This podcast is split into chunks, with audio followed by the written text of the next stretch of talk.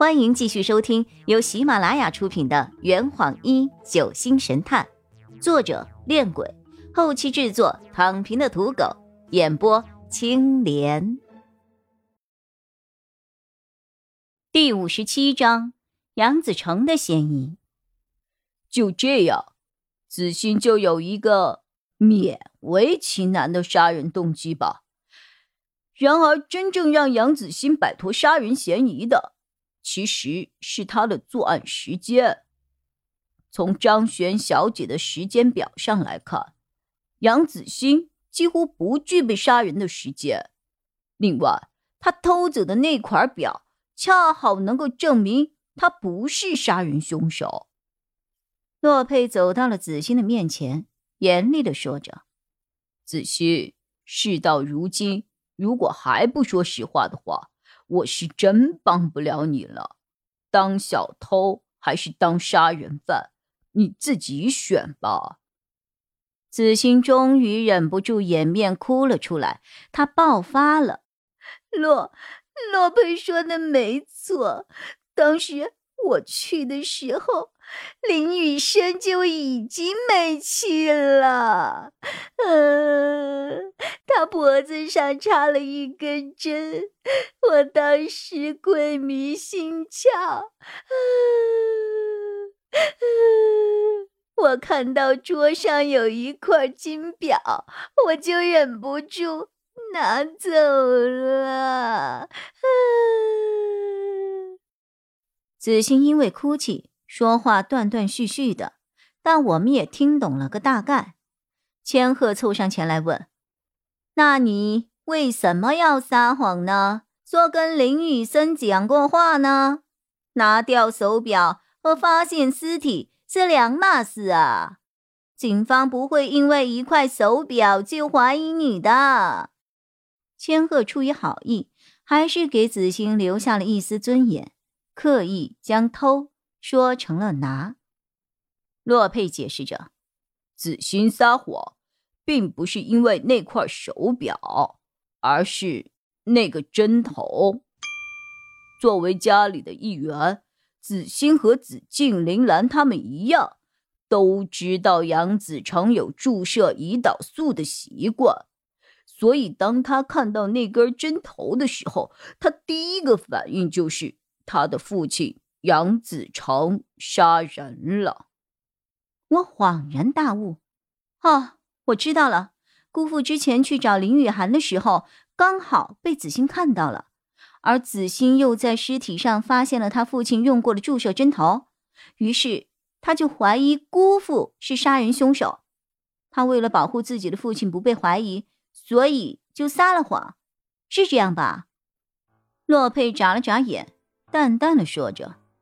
嗯，只是对了后面那段，前半部分基本全错。What？我的脸感到涨得通红。你怎么就能够肯定子欣一定没有看到过姑父啊？也许他真的看到了呢。姑父也是一头雾水。那也不对啊！我在子欣之前见过林雨生，那个时候手表已经不在那儿了。那为什么还是子欣拿的呢？洛佩手里的第二坛酒已经被消灭了一半，他抿了抿嘴。嗯，这两个问题我待会儿合并成一个问题回答你们。现在让我们来看看杨子成的杀人嫌疑。时间表上显示。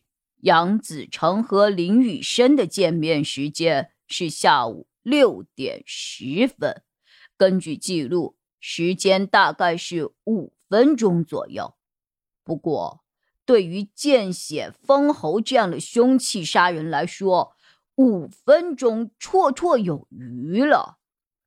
杀人时间呢？现在有了，我们再来看看他的杀人动机。杨子成的杀人动机和杨子欣类似，差别只是有各自的想法和性格不同而已。子欣年纪尚小，涉世未深，但杨子成却是一个在生意场上摸爬滚打了几十年的老油条了，人情世故对他来说早已见怪不怪。对于已经买了豪宅的他来说，遗产分配这样的小事儿还不足以让他失去本性，动手杀人的。而真正有可能将他引入犯罪的，其实是他的妻子。杨子成作为客栈的老板，待人接客、为人处事已是老生常谈，所以在外人眼中的他，踏实能干、兢兢业业。但谁又知道，这家客栈因为地属林家的关系，杨子成在他老婆面前总是谨言慎行、唯唯诺诺的。老婆叫他往东，他绝不往西。老婆叫他摸狗，他绝不偷鸡。说的简单一点，他就是一个老婆奴哦。因为林雨生马上就要合法继承这家客栈了，林兰的心里肯定不会开心。诸多争执之下，林兰终于起了杀心，她主动和杨子成提出要杀掉林雨生。胆小懦弱的性格，使得杨子成在生活中对妻子言听计从。妻子的杀人计划，床头柜里莫名消失的注射器，这些现象的出现，更加增添了他内心的恐惧。十一号的下午，他出门买了两只注射器回家，就是为了掩盖原来的注射器被丢的事实。然而，他回到客栈的时候，他意外的发现，他妻子林兰正站在林雨生的身边和他谈话。长时间积累的压力和恐惧在这一瞬间就爆发了，他产生了一种恐怖的联想，而这种联想促使他将同行的庞教授拖延在院子里，直到。他看到妻子离开阳台，这坛已经喝完了。呵，你猜出凶手是谁了吗？好，老板，拿酒来。呃，更多精彩，请关注青莲嘚不嘚。